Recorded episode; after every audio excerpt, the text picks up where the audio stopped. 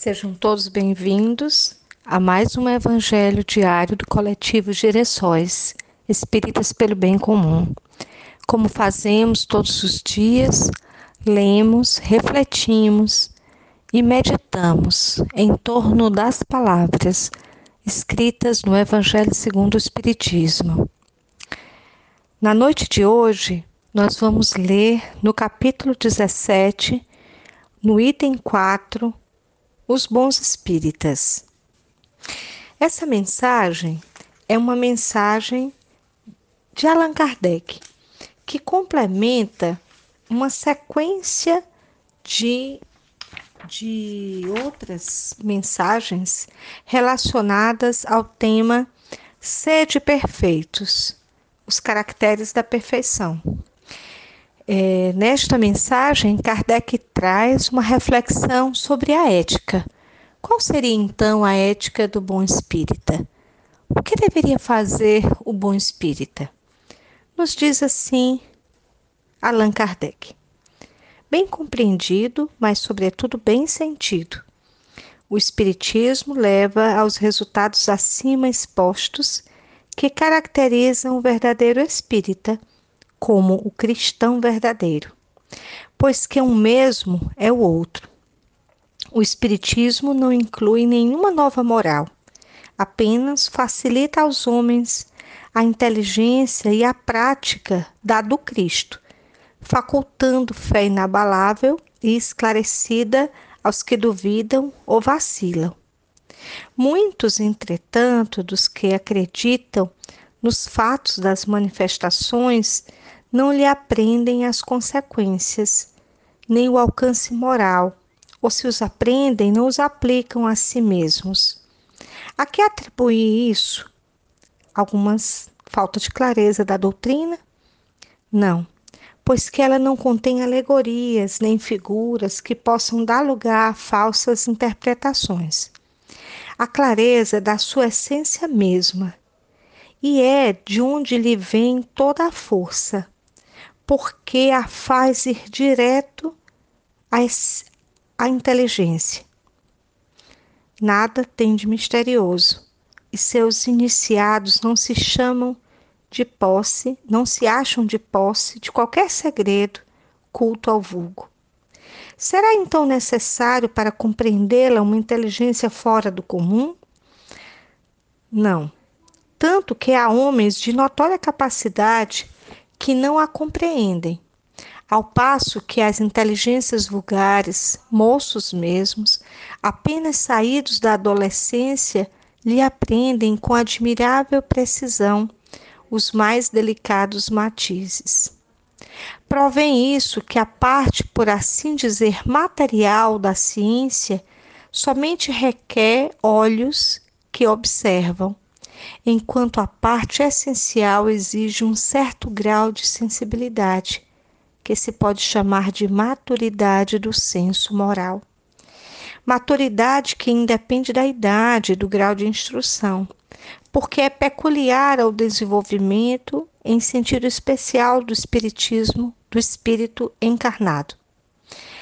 Na alguns ainda, muitos tenazes, são os laços da matéria para imprimirem que o espírito se despreenda das coisas da terra. A névoa que os envolve tira-lhes a visão do infinito, donde resulta não romperem facilmente com os seus pendores, nem com seus hábitos, não, não percebendo haja qualquer coisa melhor do que aquilo que são dotados tem a crença nos espíritos como um simples fato, mas que nada ou bem pouco lhe modifica as tendências instintivas. Não há palavra. Não divisam mais do que um raio de luz insuficiente a guiá-los e lhe facultar uma vigorosa aspiração, capaz de lhe sobrepujar as inclinações atém-se mais aos fenômenos do que à moral, que lhes a figura sediça e monótona. Podem aos espíritos que incessantemente os incidem em novos mistérios sem procurar saber se já lhe tornaram dignos de penetrar os arcanos do Criador. Esses são os espíritos imperfeitos, alguns dos quais ficam a meio do caminho ou se afastam de seus irmãos em crença, porque recusam ante a obrigação de se reformarem, ou então guardam mais essas simpatias para que eles compartilhem das fraquezas ou das pre prevenções. Contudo, a aceitação do princípio da doutrina é um princípio passo que lhe tornará mais fácil o segundo, noutra existência. Aquele que pode ser, com razão, qualificado de espírita verdadeiro e sincero, se acha em grau superior de adiantamento moral. O espírito que nele domina, de modo mais completo a matéria, dá-lhe uma percepção mais clara do futuro. Os princípios da doutrina lhe fazem vibrar fibras que nos outros lhe conservam inertes.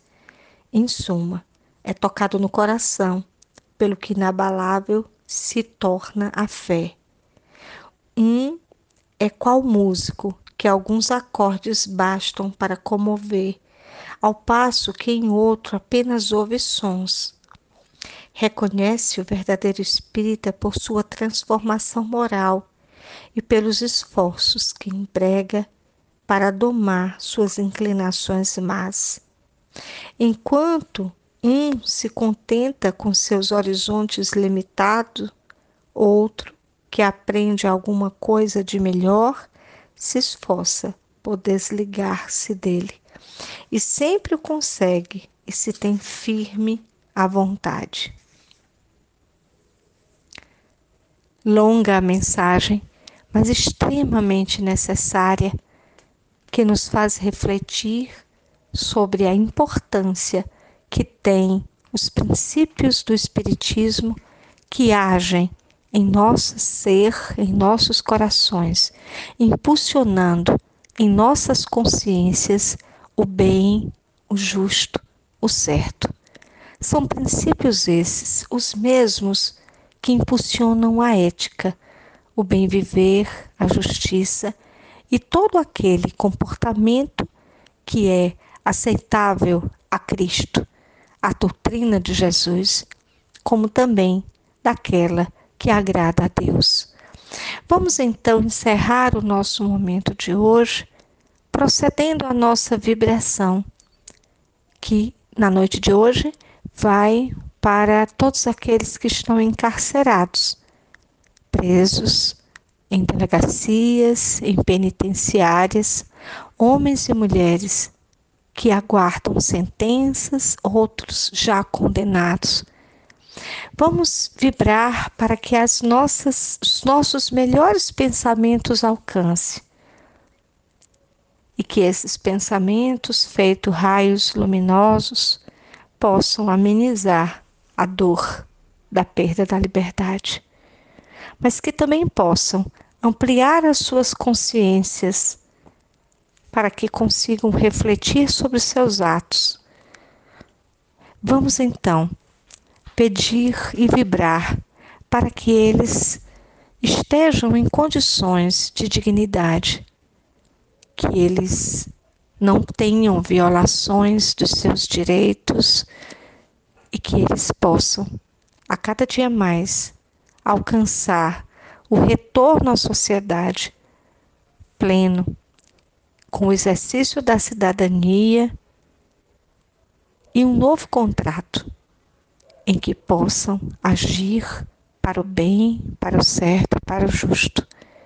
E aqueles que estão injustiçados nos presídios possam alcançar a justiça. Deus, nosso Pai, Pai de amor e misericórdia, que as nossas preces que fazemos agora possa alcançar aqueles que estão privados de liberdade, que possam também alcançar aqueles que estão presos nos vícios e nas más inclinações, que estão presos no seu egoísmo, nas más paixões, que eles recebam.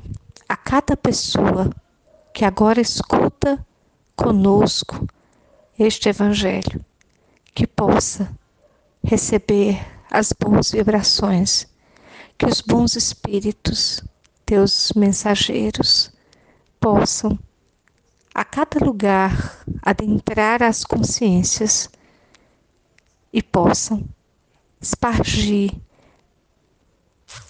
vibrações positivas de amor e de luz.